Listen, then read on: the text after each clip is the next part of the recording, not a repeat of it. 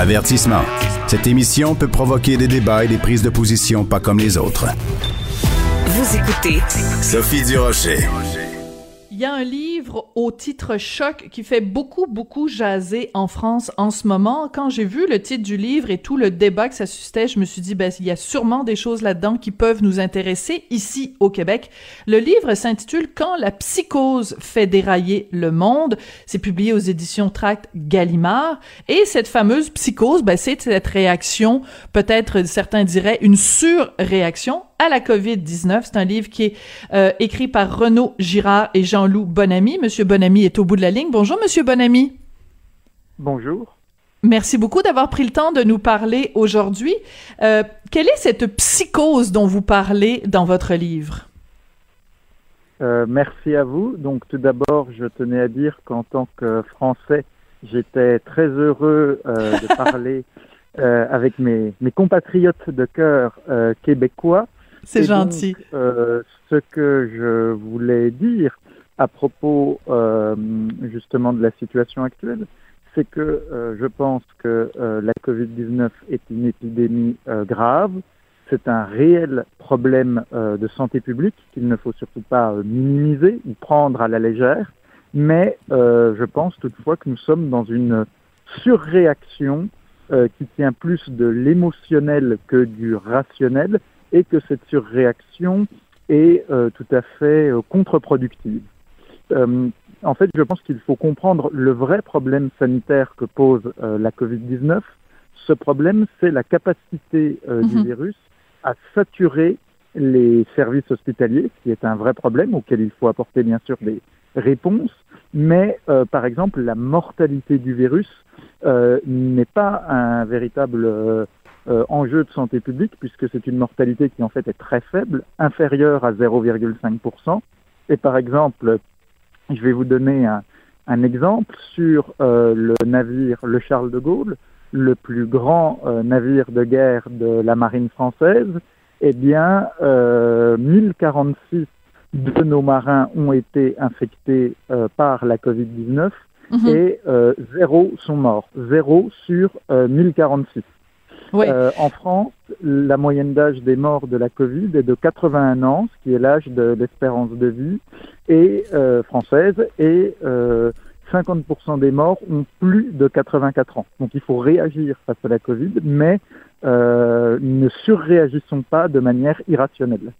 Alors, vous avez des mots très durs pour le confinement. Vous considérez que c'est une mesure qui est archaïque et surtout une mesure qui est inefficace. Pourquoi, Monsieur Bonamy?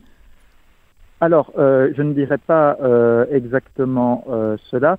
en fait, on dit que le, le confinement est peu efficace. C'est-à-dire que, bien sûr, le, le, le, confinement, à un moment, finit par marcher.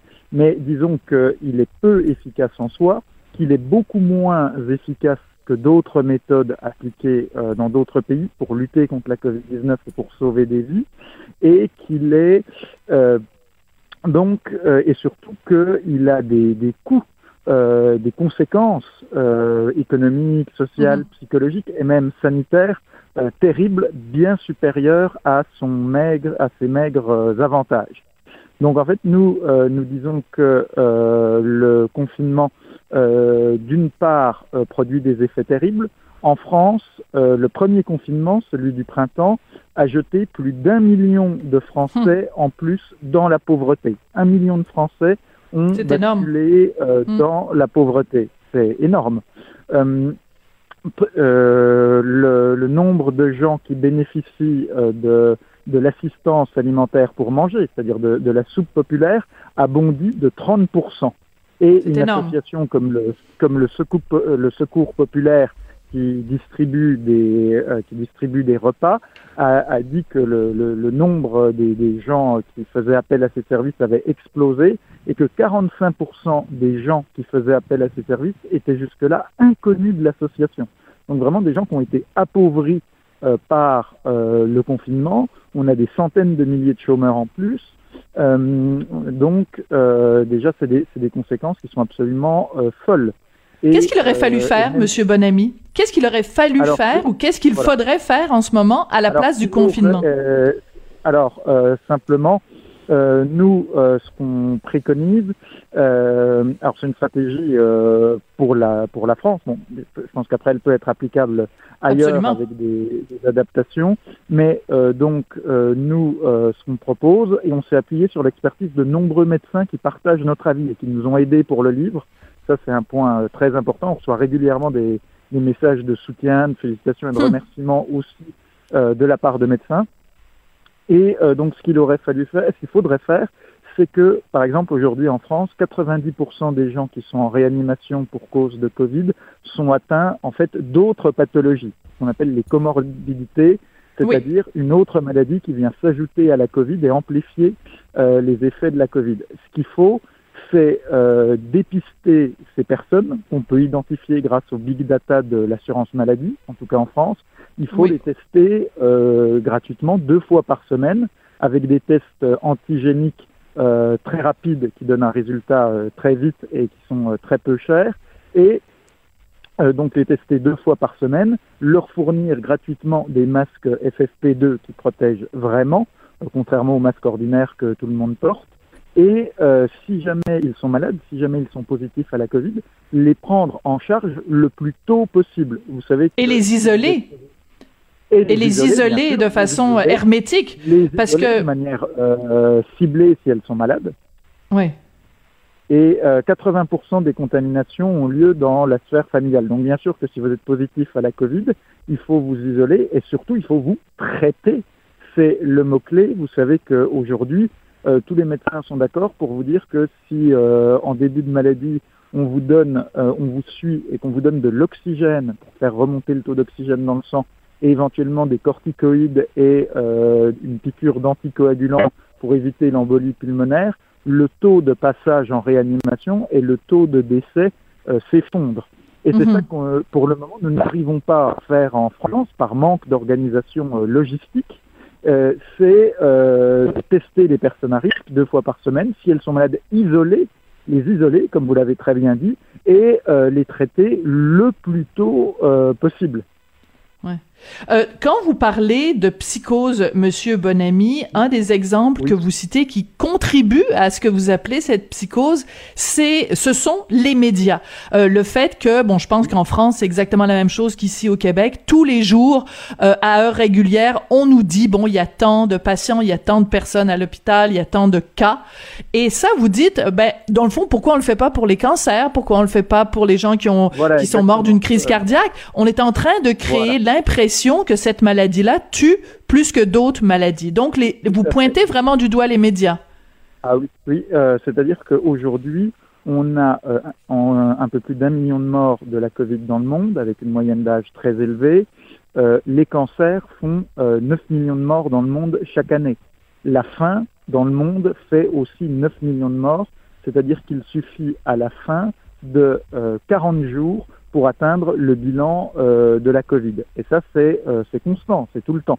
Et donc, pourquoi est-ce que les médias ne nous donneraient pas aussi euh, le nombre de morts euh, de la grippe? On en a entre 5 000 et 15 000 euh, chaque année, avec un pic à 21 000 en 2017. Euh, Mhm. Le nombre de morts euh, de- du cancer, qui est bien plus important, euh, des accidents de la route, des suicides, ou même du tabagisme qui fait en France euh, 75 000 morts par an. Ouais. Vous avez d'ailleurs euh, dans votre, euh, je sais pas si c'est dans votre livre ou dans différentes entrevues, en tout cas j'ai vu ça passer. Euh, quand vous parlez de, de, de- du rôle des médias, vous dites, ben écoutez, euh, par exemple, il y a aussi plein de gens qui disent des choses qui, qui ont pas vraiment d'allure, et là vous rigolez un peu, vous vous moquez de Teresa Tam qui chez nous, chez nous est euh, vraiment la responsable canadienne de la santé publique. Sa, sa proposition de de- d'avoir des relations sexuelles en portant le masque, ça comme français, ça a dû bien vous faire rigoler quand même. Euh, oui, euh, je, je, je trouve que euh, donc on a toute une liste d'exemples dans notre livre, hein, Oui. quand la psychose fait dérailler le monde, qu'on a publié chez Gallimard. Et donc parmi, en effet, la, la liste des, des invraisemblances, on a vu euh, passer, donc on a rajouté ça dans, dans, des, dans, dans des entretiens. Euh, par exemple, oui, cette, euh, cette, cette incitation à porter un masque durant euh, les relations sexuelles. Alors d'une part, euh, en, en tout cas, moi je la trouve complètement euh, absurde, euh, ubuesque et en même temps inquiétante hein, en termes d'intrusion dans la vie privée, de respect des libertés, euh, d'une parole publique qui là se, ridiculise, se, trivialise.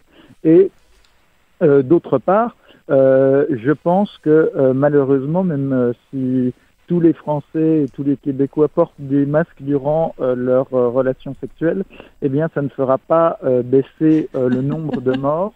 Et au lieu de parler euh, de, de, mesures coercitives, qui parfois virent au grotesque, on ferait mieux de nous parler justement de dépistage de masse. La Slovaquie vient de dépister en un week-end 80% de sa population. C'est euh, vrai. De protection des personnes à risque, puisque c'est elles qui en fait sont vraiment touchées par les effets graves du virus, euh, de prise en charge le plus tôt possible euh, des malades, avec euh, de l'oxygène, des corticoïdes, des anticoagulants. C'est ça qu'on attend de la part de responsables mm. de la santé publique, des choses réalistes et efficaces, et non pas des choses ridicules, inefficaces et liberticides. Oui. Euh, quand vous parlez justement de liberticide, donc euh, cette liberté d'action, cette liberté de déplacement, de mouvement qui est, qui est, qui est menacée évidemment en confinement, est-ce que vous n'avez pas peur de vous faire euh, associer à ces mouvements de complotistes ou de conspirationnistes ou les mouvements des gens euh, anti-masques? On en a beaucoup ici au Québec. J'imagine qu'il y en a aussi quelques-uns en France. Vous avez pas peur de cette association qu'on pourrait faire? Euh, pour, euh, pour, vous répondre euh, très honnêtement, oui, j'ai peur car nous n'avons absolument rien à voir avec ces mouvements. Mhm. nous ne sommes pas du tout anti-masques. nous nions pas du tout le fait que la Covid-19 soit un vrai problème de santé publique à cause de la saturation des hôpitaux. nous proposons justement une stratégie sanitaire alternative qui nous paraît plus efficace euh, pour mm. euh, sauver des vies. Euh, nous pensons que le virus est une création de la nature. Nous ne, sommes, nous, nous, nous ne voyons aucun complot nulle part. Je vais vous dire quelque chose. S'il y avait un complot, en fait, mon co-auteur et moi, on serait rassurés. Parce que ça voudrait dire qu'il y a des gens qui, quelque part, décident de quelque chose. Qui tirent les ficelles. de l'incompétence et des, des, dirigeants qui, enfin, pas dans tous les pays, hein, les dirigeants allemands, les dirigeants suédois, les dirigeants taïwanais, eux, se sont euh, coréens ont, ont, très bien su faire face, mais que dans certains pays, les pays adeptes du confinement, on a l'impression de dirigeants euh, désemparés, euh, paniqués, et que justement, euh, contrairement à ce que pensent les complotistes, il n'y a personne euh, pour prendre des, des décisions. Donc voilà. nous ne sommes absolument pas complotistes. C'est une création de la, de la nature et on n'est pas anti-masque. Au contraire, dans, dans, notre livre, on dit euh, le masque en extérieur euh, ne sert à rien, mais par contre, on, on, on, milite pour le port du masque dans les transports. Euh, donc voilà, et on essaye de proposer une stratégie. Mm-hmm. on a été en contact avec de nombreux médecins pour la mettre au point, également de regarder ce qui se faisait à l'étranger dans les pays qui ont eu de bons résultats. Et on a de voilà, donc on n'est pas du tout dans une logique de complotisme ou de déni. Bon, ça nous rassure, ça nous rassure. Euh, Monsieur Bonamy, on va se terminer avec une, une, une, toute dernière question.